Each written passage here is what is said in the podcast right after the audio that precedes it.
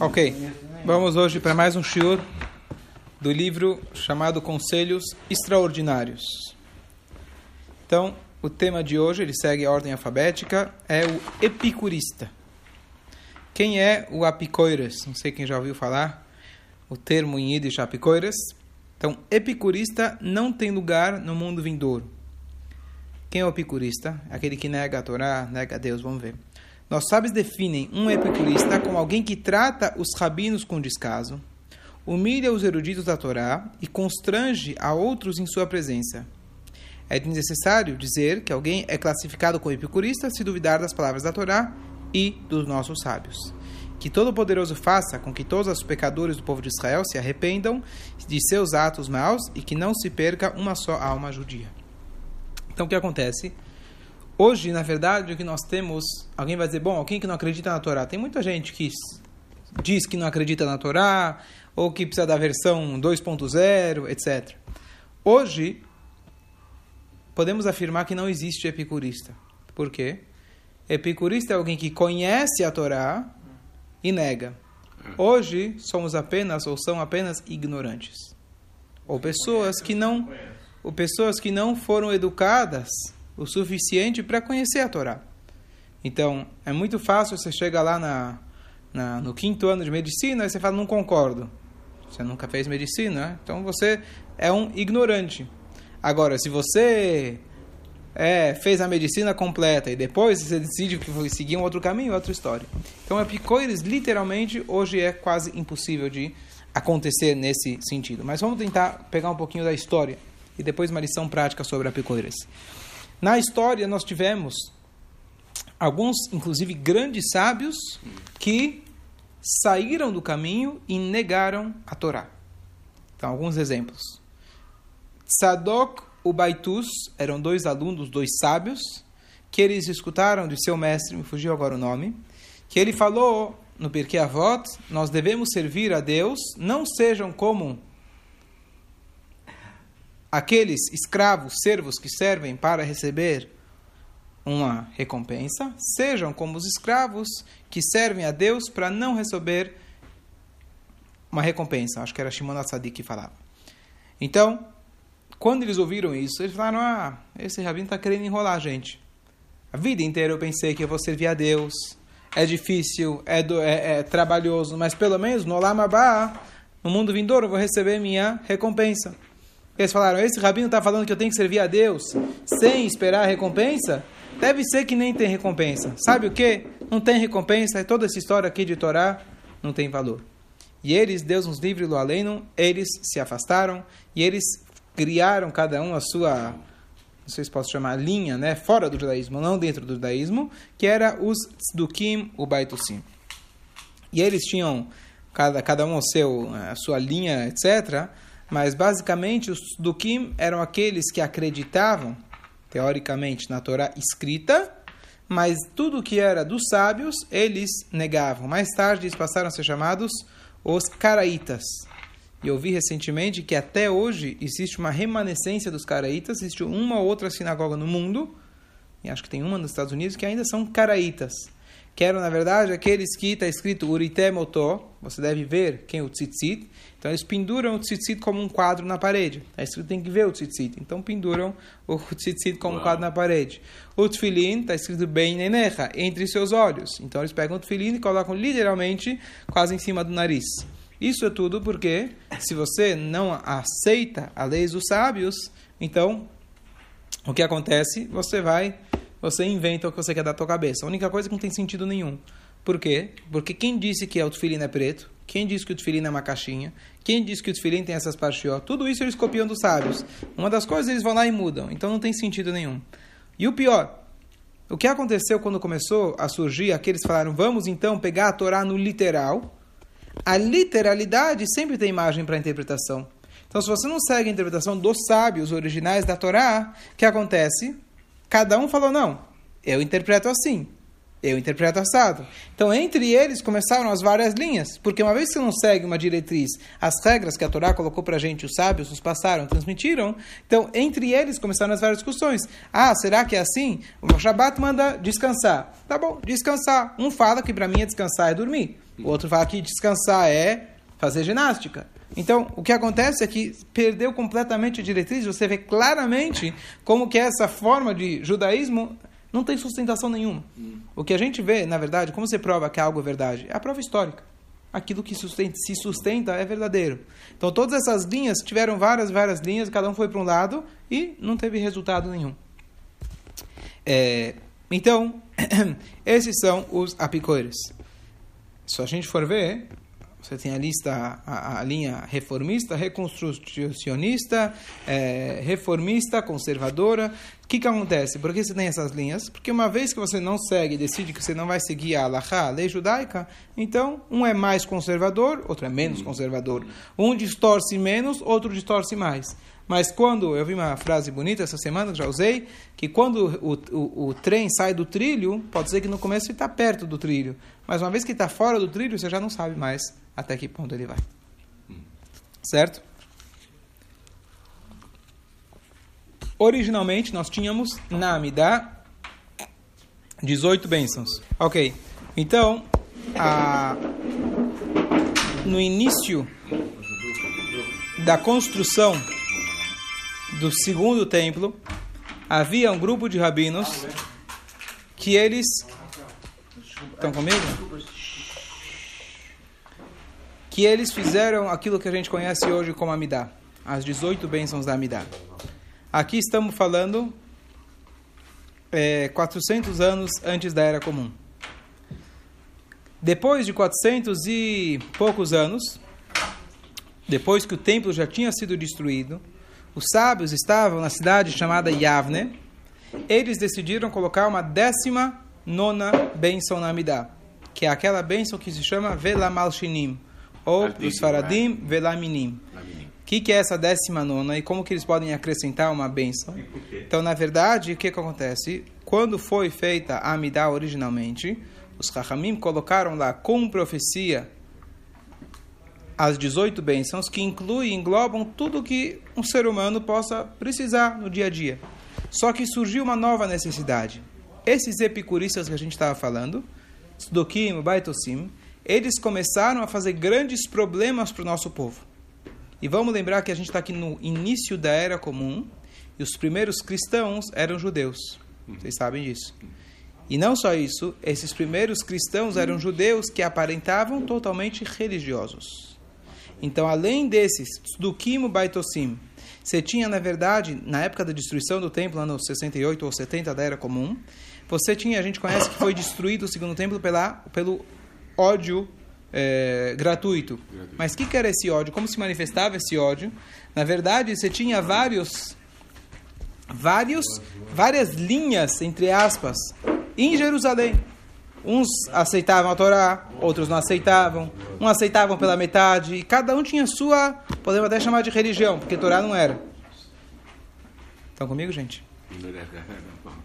Então, essas, essas linhas, inclusive, como eu falei, esses judeus cristãos, começaram a fazer muitos problemas para os Rahamim, para os verdadeiros sábios. Então, o que acontece? Surgiu uma nova necessidade. Os Rahamim decretaram na cidade de Yavne de colocar uma décima nona bênção, e essa bênção seria um pedido para Hashem que ele elimine esses, essas, esses, esses grupos. E aqui é uma coisa interessante, eu já estudei algum shurim a respeito, se a gente for ver a linguagem usada na Midah, é uma linguagem muito pesada. Então, o que acontece? Não vou agora elaborar, no meu momento, mas a gente, pede, a gente pede para Hashem, elimine-os, aniquile-os, acabe com eles, etc. Aqui estamos falando de judeus. Então, eu já dei vários shurim a respeito de como entender essa brachá, mas uma das coisas que a gente vê claramente no final dessa brachá, a gente fala vetarnia bimeirav ameno. Significa que você possa rebaixar, e rebaixar não é destruir.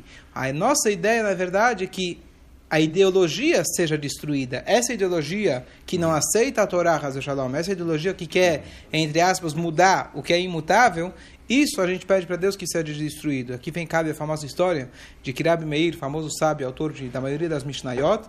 Um belo dia ele tinha vizinhos barulhentos, vizinhos maus. E ele começou a rezar para Deus, ele tinha uma reza, era muito forte.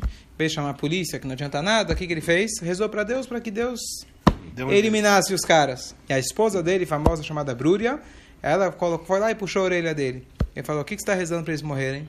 Afinal, o versículo fala para gente, no Barchin Nafshi que a gente fala, Itamu Chataim Minaretz, que futuramente vão acabar os pecados da terra, não os pecadores. Então, em vez de você rezar para que eles morram, reza para que eles parem de pecar. Hum. E assim foi, e ela tinha razão e ele aceitou a opinião dela. Então, quando a gente está dizendo que aniquile, etc., não está se referindo à pessoa, e sim estamos se referindo à ideologia porque nosso papel é amar a todos incondicionalmente e através do nosso amor a gente conseguir aproximar a pessoa para a sua essência que é a Torá. Essa é, na verdade, a, a origem dos epicursim. Hoje se tornou como se fosse um xingamento em Yiddish, na Picoires, etc. Mas essa é o, a origem dos apicursim. Agora, uma coisa curiosa, a lei judaica diz que se alguém está indo de Hazan e nessa brachá ele começa a gaguejar, começa a gaguejar, dá um. Você manda ele fora. Por que isso? Porque originalmente, uma das coisas que os Rahamim usaram essa brachá, essa bênção, é pelo seguinte. Uma pessoa, como eu falei antes, esses cristãos judeus se infiltravam dentro do nosso povo, com o intuito de serem missionários. E o que acontece? Os Rahamim não tinham um polígrafo naquela época, aquele, né, o teste da mentira. Então o que, que eles faziam? Coloca o cara para rezar lá na frente. Um cara que você está na dúvida, quem sabe ele é um missionário infiltrado, você coloca ele para rezar. E aí ele vai estar tá lá rezando, Baruch Hatashem, de repente aniquila os hereges. Ele vai dar uma, vai dar uma gaguejada. Gaguejou? Te peguei. Tchau, vai embora. Então funcionava também como uma forma de pegar eles. Na, então por isso na Lacha atrás, se alguém gagueja, hoje a gente não acredita não ter esse perigo. Claro que, infelizmente, às vezes acontece as pessoas querendo se filtrar, etc. Mas não é o caso da maioria das, da, uhum. dos, da, das situações. Mas está escrito que alguém, se alguém gagueja nesse momento, você tira ele. Tá certo? Provavelmente ele precisa fazer uma. rever seus valores, rever é, um pouco sua fé, aumentar a sua fé, e depois ele volta para seu, está, seu, né, seu posto de, de razão. Mais uma coisa curiosa. Nós sabemos que de tudo e de todos nós aprendemos uma lição. Assim diz o Baal Shem Tov. Do ladrão você pode aprender. Então, surgiu uma pergunta: o que, que eu posso aprender de bom do Apicores? O que, que eu posso aprender de bom do cara que não acredita em Deus? Do cara que não acredita na Torá? O que, que eu posso aprender de bom? Sabe a resposta, Jaime? A resposta é muito bonita. Hã? Por isso mesmo. Não. E olha que interessante. Às vezes alguém chega e fala para você, querido, me ajuda, estou precisando de dinheiro, estou precisando de uma ajuda. E você é muito religioso, com uma pessoa de muita fé, né? Deus vai te ajudar. Deus vai te ajudar, muito bom. Ótimo. E você fez o que por isso? Nada. Tá certo? De repente você é um homem muito religioso que acredita em Deus às custas do bolso do outro. Tá certo? Então, uma coisa interessante é o seguinte: nessa hora, você tem que ser, entre aspas, bem entre aspas, um apicoires. Não adianta você rezar, Deus vai te ajudar, eu te dou uma bênção. Tira o dinheiro do bolso e ajuda o cara, tá certo? Não dá brachot bonitas para ele. É muito fácil você ser religioso e uma pessoa de fé às custas dos outros. Quando você tem problema, você fica só chorando para Deus ou você tenta resolver alguma coisa, tá certo? Então, essa é a ideia. Nessa hora, para ajudar os outros, nós temos que ser, entre aspas, bem entre aspas, aprender do Apicores que nessa hora eu não jogo para Deus a responsabilidade e sim eu entendo que Deus colocou a mim como um enviado de poder ajudar essa pessoa. E é? Faz teste? Próximo assunto, rapidamente. Então, a gente está na letra Aleph ainda. O próximo tema é Umanut. Umanut significa uma profissão. É dever de todo pai ensinar um ofício a seus filhos, de preferência em ambiente asseado e prazeroso. Mesmo que o ideal seja seguir as palavras do Rav Neurai, para quem devemos ensinar somente Torá aos nossos filhos? Bom, Tá difícil aqui hoje. Você vê que a música de Beethoven tá, tá indo bem hoje. Beethoven, Mozart. Hoje tá sinfonia sinfônica completa hoje. Então não é o primeiro, já é o quinto já aqui. Baruch Hashem. Ok. Melhorou já. Ok, vamos lá. Rapidamente, não vai conseguir ler toda, toda a, a, o texto aqui, mas basicamente a Guimará fala pra gente que um pai tem várias obrigações para com seu filho. Número um, ensinar a Torá. Quem sabe que outra obrigação o pai tem? Ensinar o que mais? Nadar. Ensinar a nadar, uma obrigação do pai. Dar, ensinar aula de natação, claro. Que se Deus nos livre, teu filho pode cair numa piscina, pode estar num lago, alguma coisa, não sabe nadar. É obrigação do pai. E ensinar um ofício para o seu filho. Uma profissão. Tá certo? Isso é uma coisa que os sábios já falaram lá atrás. Às vezes a gente pensa, bom, eu tenho uma empresa, está indo muito bem, para que meu filho precisa ter um ofício? Para que ele precisa aprender alguma coisa? Interessante que na época ofício significa algo braçal. O ofício seria algo braçal. Algo que não dependa de situações, é, circunstâncias. Então, por exemplo, um cara que ele é, hoje seria mecânico, ou um sapateiro, não tem época, não tem crise, tá certo? Eu lembro que uma vez o Samuel Klein, lá Shalom, alguém falou, e como tá com a crise? Na época, né? Sempre é crise. Ele falou, eu vendo para pobre, pobre não tem crise, tá certo? Então, é, a ideia é a seguinte: então, você aprender a fazer, você mesmo fazer alguma coisa com as suas mãos, com as suas mãos que em qualquer momento se pode vir a ser necessário para você. Porque se você não tiver uma profissão, Deus nos livre, você vai vir, vai chegar a ser melastem etabriot, assaltar os outros. Se a pessoa não tem trabalho, Deus nos livre, essa é a primeira coisa que vai ser a abertura para o roubo.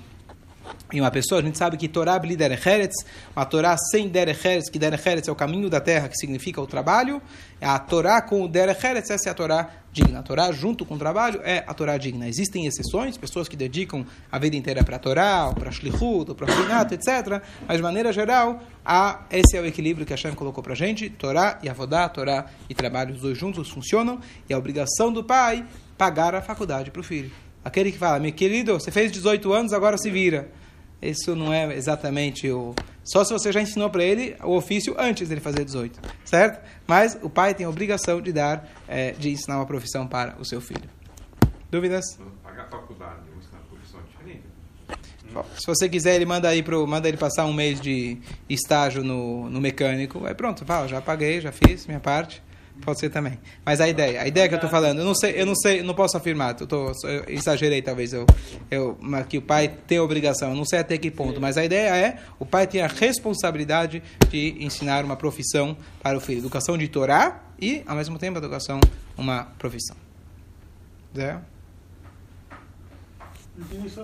Fala. natação.